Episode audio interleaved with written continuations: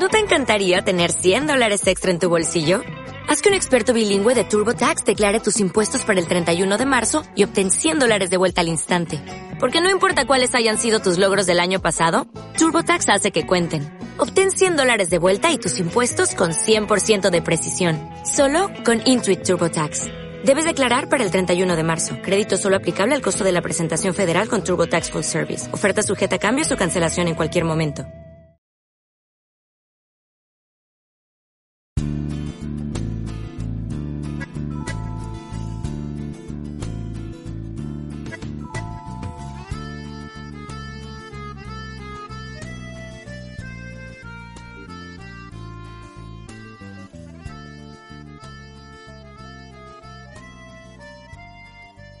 Estoy con Víctor Parrado para hablar de su espectáculo El Peliculero y de su nuevo trabajo en las ondas.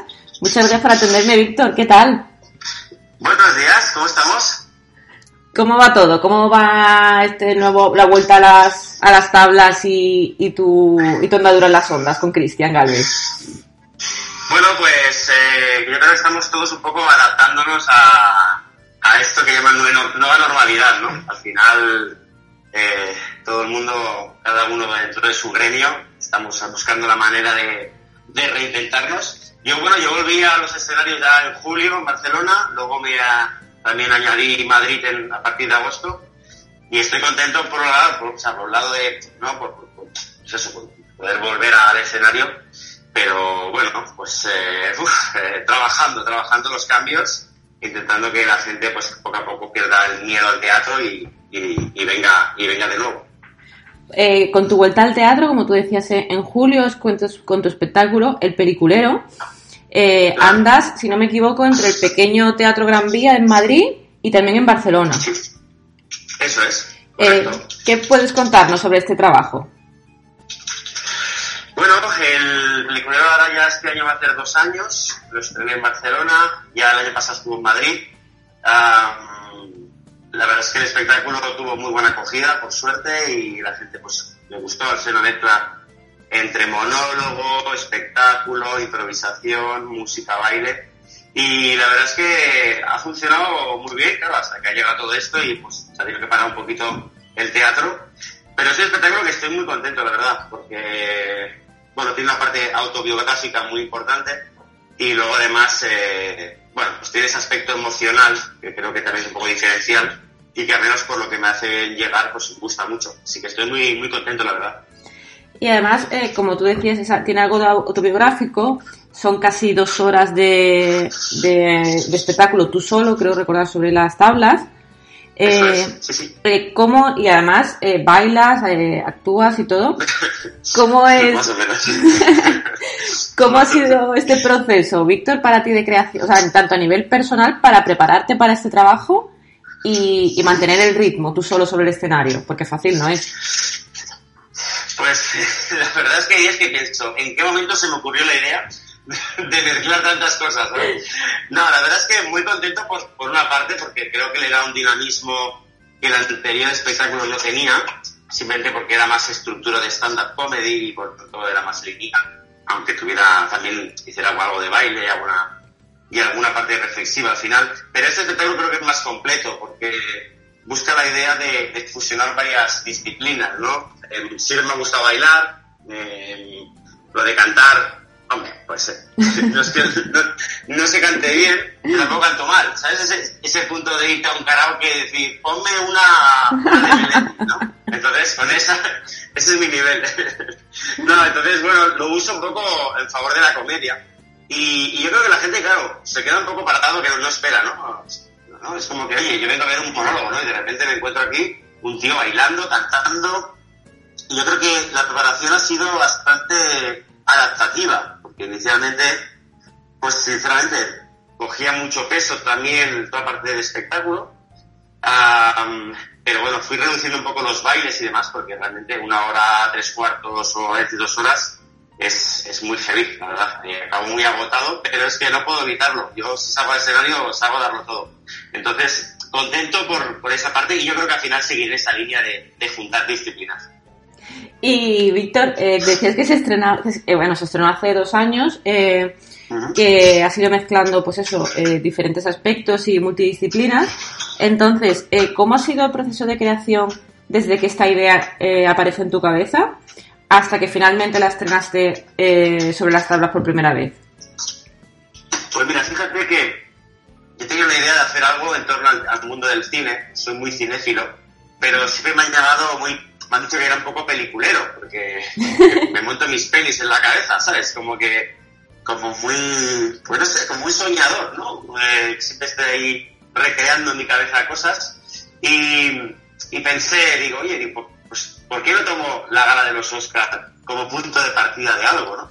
Entonces, inicialmente me, pues pensé que, estaría bien hacer un paralelismo entre mi vida y el cine, ya que me gusta tanto el cine, pero llevarlo ya a la parte más real, es decir, realmente a, poco abrirme el canal y explicar pues gran parte de mi vida eh, y haciendo un, una pues ese símil con el, con el cine, ¿no?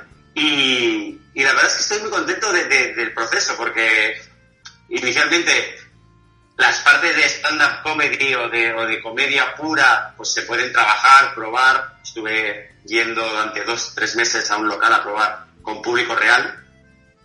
Y, pero la parte luego más emotiva eh, y de espectáculo, no podía probarlo. Eso tiene que ser ya una vez se estrena el espectáculo. Entonces, ha habido como dos partes, dos procesos. Uno más buscando la base de texto y luego la otra encontrar equilibrio con la parte emocional que te Sí, que la verdad es que ha sido, ha sido complejo, pero creo que ha sido muy, muy satisfactorio. Y ese punto de equilibrio, Víctor, eh, entre la parte que tienes marcada y un poco lo que también depende del feedback ¿no? del, público, eh, ¿eso a ti te da oportunidad durante el espectáculo, cuando ya estás en los teatros, de improvisar algo o lo tienes completamente cerrado? No, no, sí, sí, dejo, dejo, un, dejo un espacio grande a la improvisación.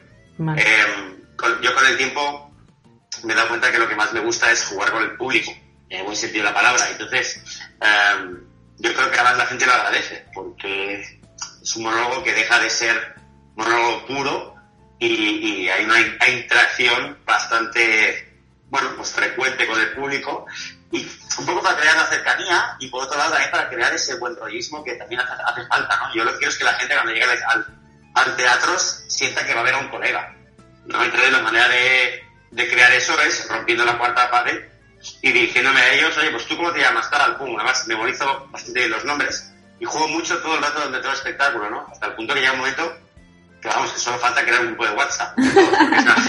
pues se crea, ¿sabes? Se crea un buen rollito ahí entre la gente y, entonces yo, claro, dejo siempre la parte para, para, improvisar, porque además también eso me mantiene alerta, me mantiene despierto y no me, no, pues intento evitar encartonarme o, un poco acomodarme en el texto que creo que con el tiempo puede llegar a pasar. Así que realmente sí, sí hay una parte muy grande de improvisación y donde yo disfruto muchísimo, la verdad.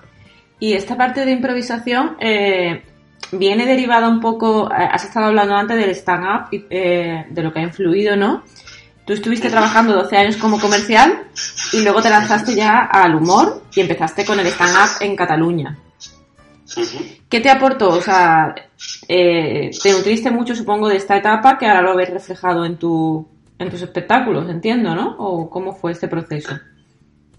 ¿Te refieres a la parte comercial? No, no, el, cuando, ah. cuando dejaste tu lado de comercial para volcarte completamente en el humor y empezaste con los stand-up en Cataluña, que yo creo que eso es como un punto muy arriesgado, pero muy valiente para, para enfrentarte al humor, ¿no? De cara al público, en directo. Sí, Sí, yo, yo cuando doy ese salto, eh, primero, a ver, tampoco, o sea, inicialmente mi idea, la idea que tenía era empezar como un hobby, ¿no? Me gustaba mucho el tema del humor.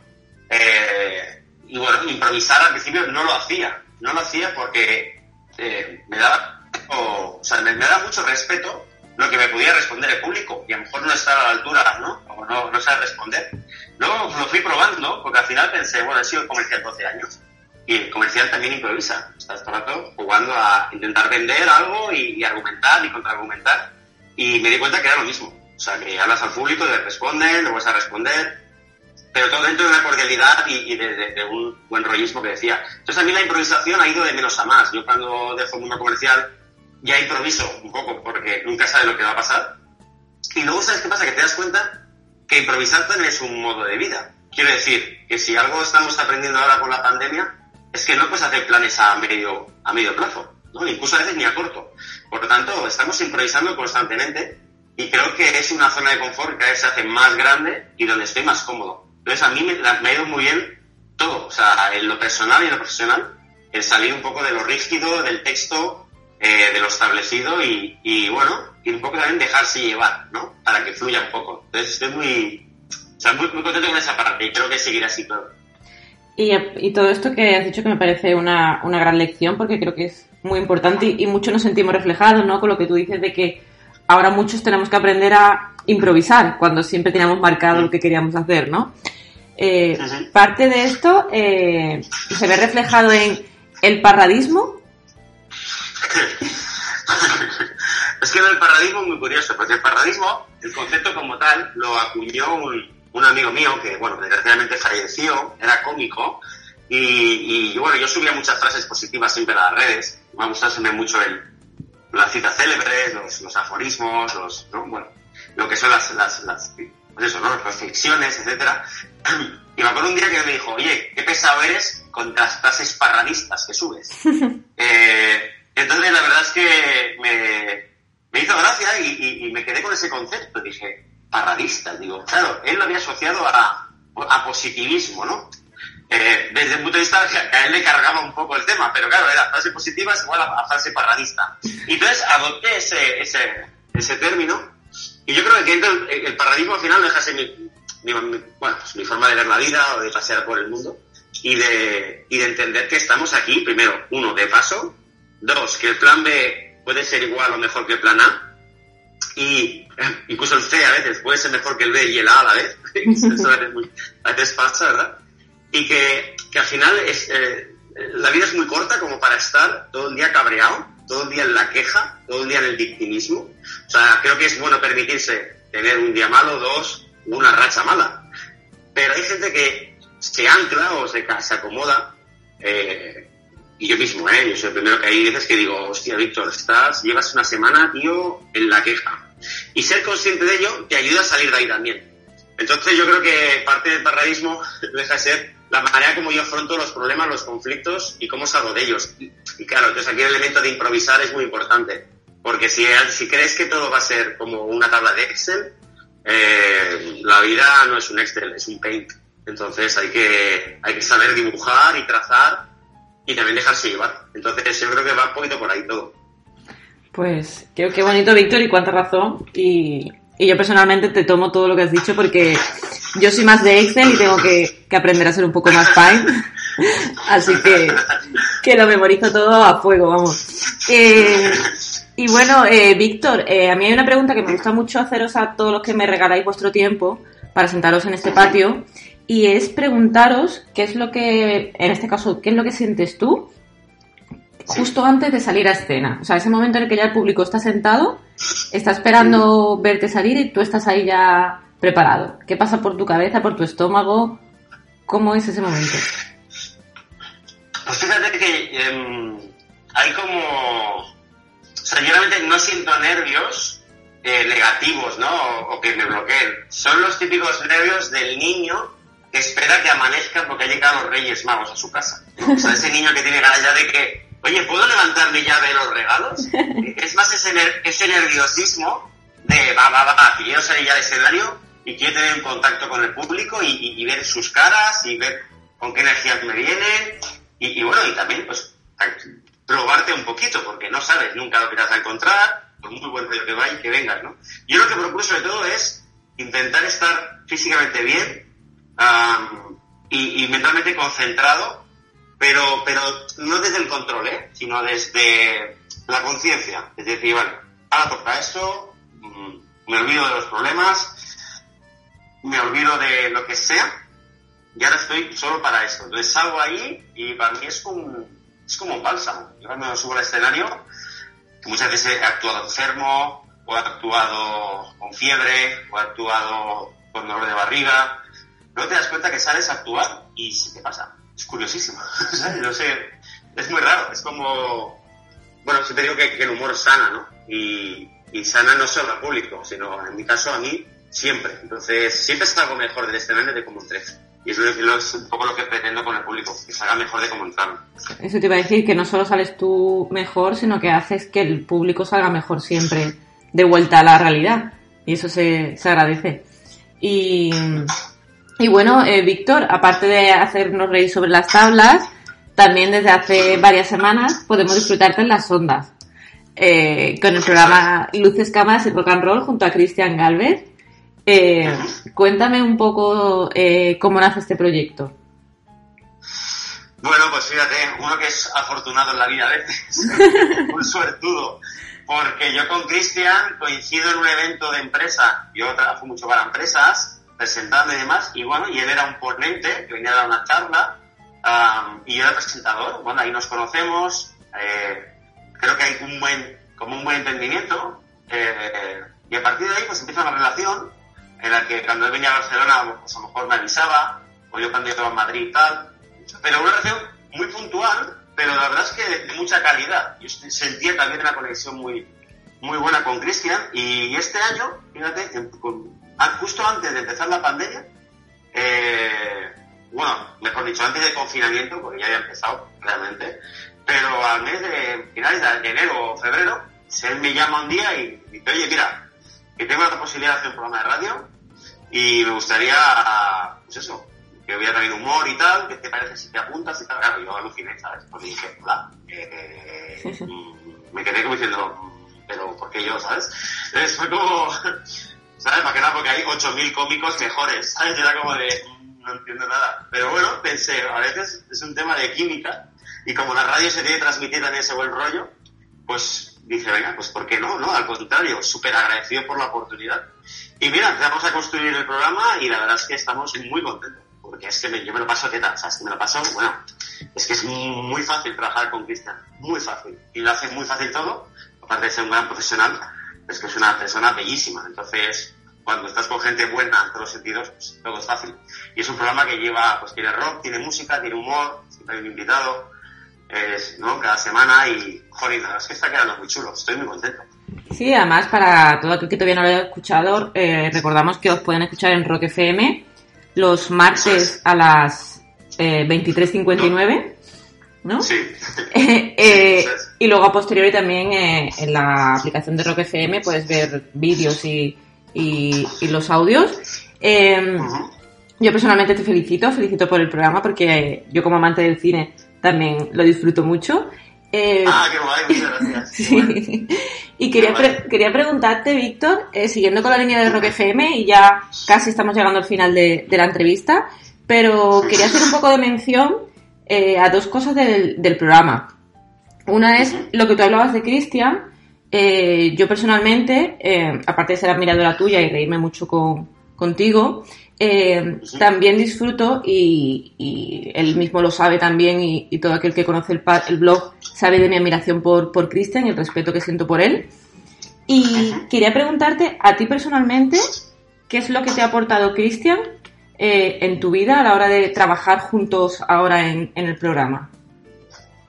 Bueno, Cristian creo que me aporta mil, mil cosas. Para empezar, su manera de trabajar me encanta porque es, tiene esa parte perfeccionista que yo pues que también comulgo y tengo, pero, pero claro, la profesionalidad que él que tiene de, de, después de tantos años en televisión, la, la dicción maravillosa que tiene, la, el ritmo que tiene, la manera de dirigir, de hacer sentir bien al otro, todo eso es una capacidad extraordinaria que él tiene. Y, y bueno, y yo estoy, pues eso, como una esponja, ¿no? Y a, aprendiendo, ¿no? Pues cada programa de él, fijándome en mil detalles, cómo él prepara los, eh, ¿no? El, el, lo que es la parte de la escaleta, como su visión a la hora de preparar una entrevista, ¿no? Con el invitado, la manera, sobre todo mucho los ritmos, tiene un tempo muy, muy chulo, ¿no? Y muy, muy dinámico en radio. Entonces, claro, para mí, pues es como, no sé cómo decirte, ¿sabes? O sea, es como ser copiloto de Carlos Sainz, ¿sabes? Es como de, bueno, pues yo me pongo de, me pongo de copiloto y a ver si le puedo echar un café en algo, ¿sabes? Entonces es como de, bueno, que estoy aquí también.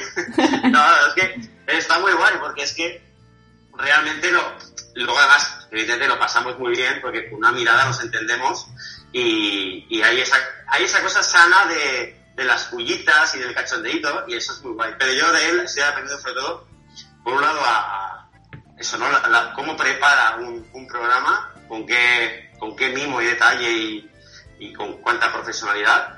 Y luego, claro, la, manera de lanzar el, el, el, programa y demás, que no... Es que yo me acuerdo el primer día que dice, dice, al acabar el, programa, claro, la verdad es que nos felicitaron desde Rock FM y, y él dijo, dice, bueno, es, es mi primer programa en radio.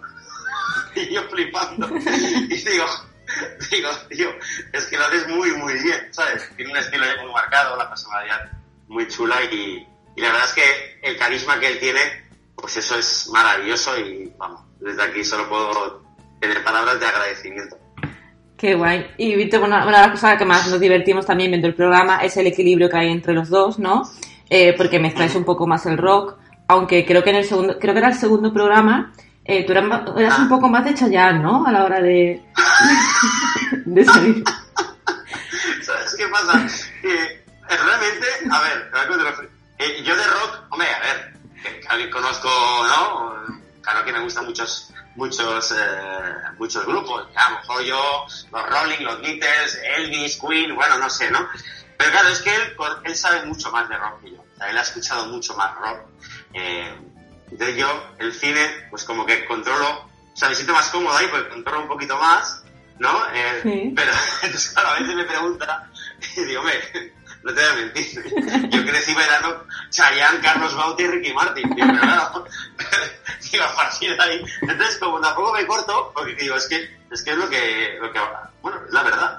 Entonces es muy divertido, porque a él se le ponen los ojos como platos, como diciendo, madre mía, ¿a qué friki he fichado para, para, el programa? Entonces me lo he pasado muy bien, la verdad. Es, es, es, ese equilibrio que tú dices, un poco entre, entre el que lleva el programa y, y bueno, y, el que un poquito hay que aportar las píldoras estas de, pues un poquito de humor y, demás. Yo creo que está muy, muy chulo por eso y, es que muy, muy contento. Sí, yo personalmente te digo, te vuelvo a dar las gracias porque yo me lo paso muy bien.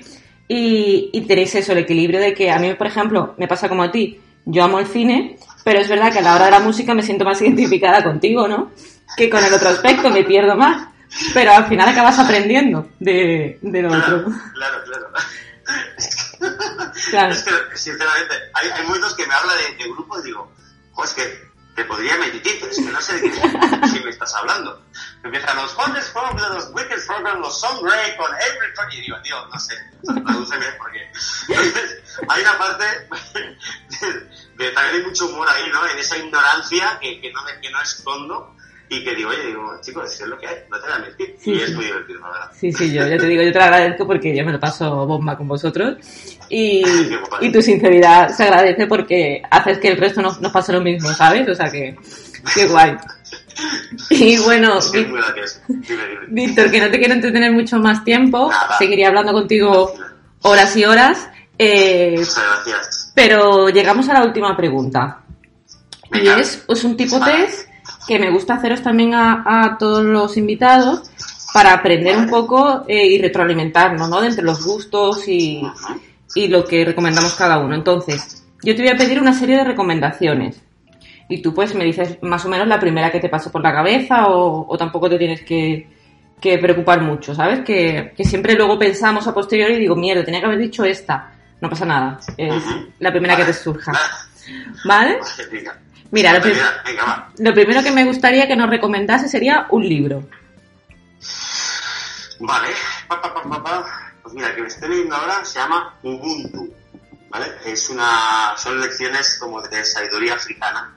Se llama Ubuntu, que es una expresión eh, africana que viene un poco a decir que soy en tanto en cuanto somos todos. O sea, como de, ¿no? Es como un, vamos a cuidarnos entre todos y yo soy a través de vosotros, ¿no? Entonces, eso me, me, gusta mucho y es un libro que estoy leyendo ahora. Se llama Ubuntu. Ubuntu. Pues... Ubuntu, ¿vale? U-B-U-N-T-U. Ubuntu. Perfecto. Ubuntu. Pues lo apuntamos porque pinta bien.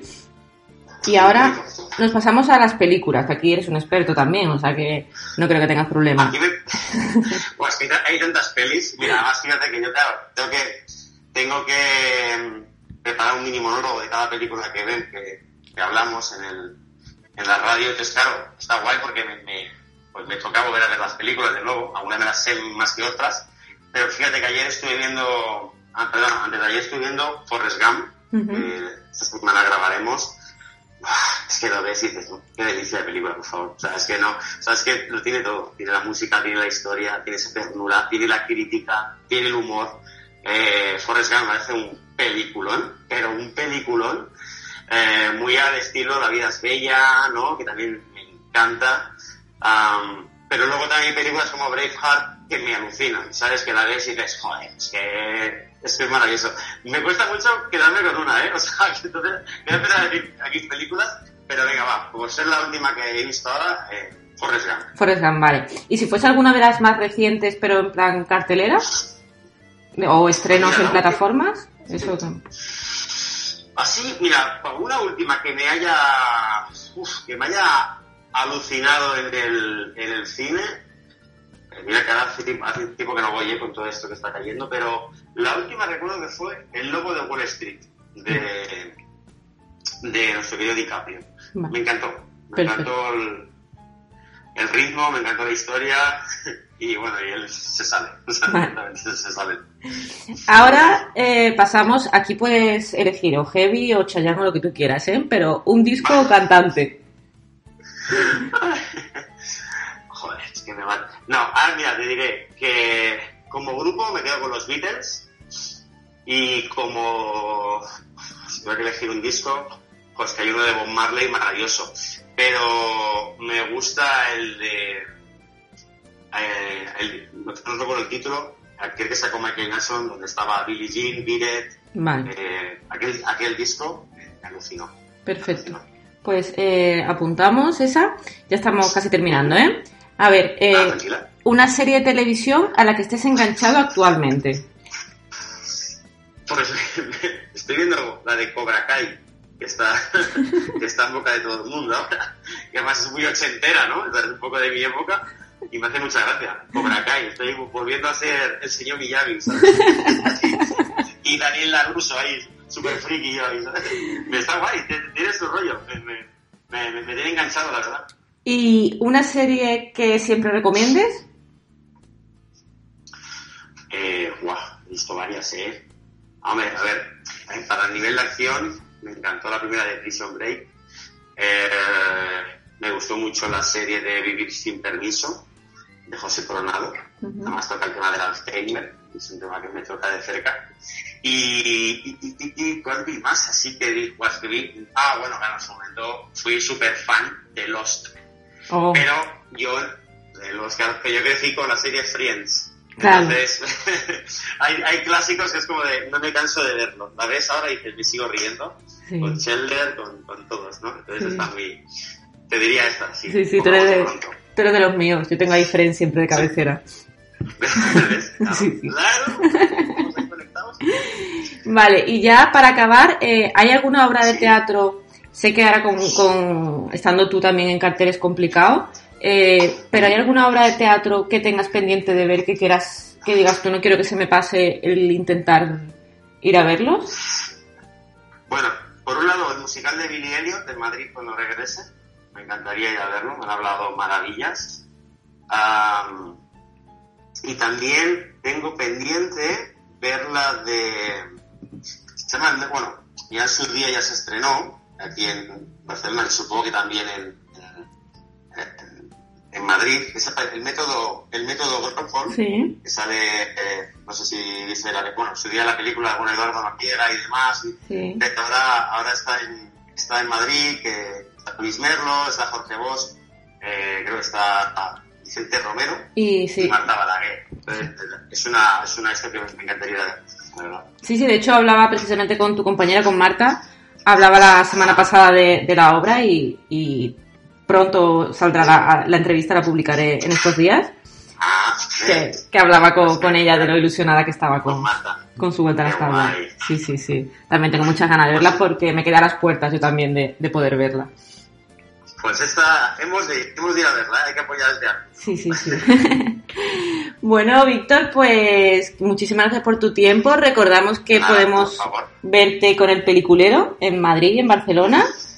Y en las radios con, en Rock FM, con Luces, Cámaras y Rock and Roll, con Cristian Galvez, que todo aquel que le guste el cine, eh, la música y quiera pasar un buen rato, pues yo le aseguro que por lo menos lo va a disfrutar y, va a ser así. Qué guay, qué guay. Muchas gracias, muy amable.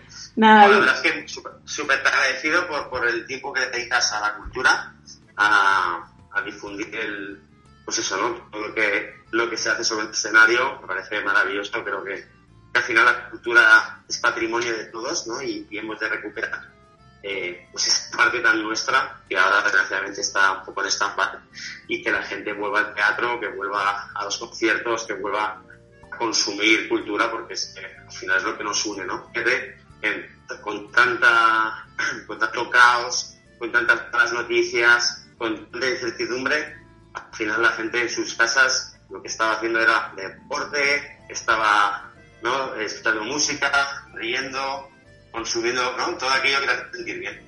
Entonces creo que es muy importante volver a, este camino y a ver si poquito a poco podemos encontrarlo. Pues sí, eh, Victoria, muchas gracias por tus palabras y, y sobre todo, precisamente hablaba con Marta el otro día de esto, de la labor que, que hacéis vosotros, de, de lo que os dedicáis a la cultura eh, el esfuerzo que hacéis precisamente para que el resto del mundo lo pasemos bien.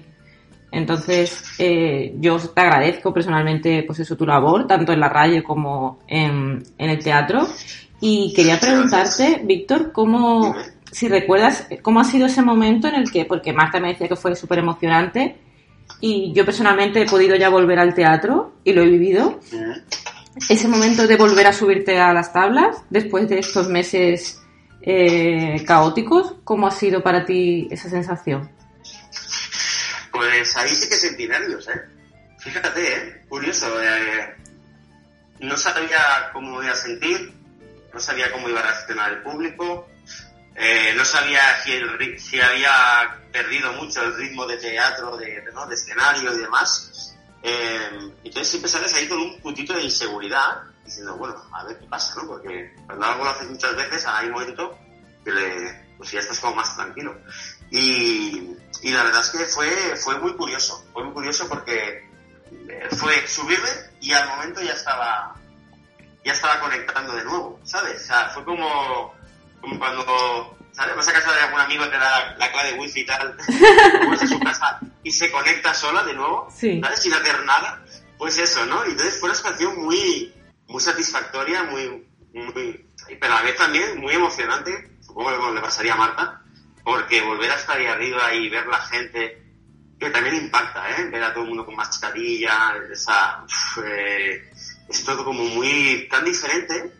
Entonces, pero eso fue una mezcla de emociones y yo creo que, bueno, el balance fue súper positivo, pero es verdad que la sensación era de nervios, de, madre mía, ¿no? Eh, voy a tener que hacer a lo mejor aquello que antes me funcionaba, a lo mejor ahora no funciona, pues, y volví a improvisar, como decíamos al principio, ¿no? Volver a improvisar y volver a jugar desde otro sitio. Y la verdad es que es muy bonito. Así que ojalá todos mis compañeros puedan volver lo antes posible y entre todos y con vosotros salir de, todo esto, ¿no? Qué guay, Víctor, pues sí. Pues solo nos despedimos diciendo que por favor que se llenen las salas, que, que disfrutemos mucho de la cultura y que la apoyemos porque es algo que yo también he estado diciendo durante el confinamiento. La cultura es lo que nos ha salvado a muchos durante el confinamiento y nos ha, y hay que sacarla adelante y entre todos pues cuidémosla y, gracias a todo lo que hacéis por levantarla. Así que... A vosotros por estar y por compartir este camino. Es que esto sin vosotros no tendría sentido. Así que... En equipo. Vamos, de la mano. En equipo. Eso es. Hacemos equipo y vamos de la mano. O sea, no, no tengas dudas de eso. Perfecto. Pues Víctor, muchas gracias y recordamos que te vemos con el peliculero y te disfrutamos también en las ondas en Rock FM. Muchas pues, oye, muchísimas gracias por tu tiempo, por el cariño que le pones y por esta entrevista que me ha sentido súper a gusto, Sara, de verdad. Gracias.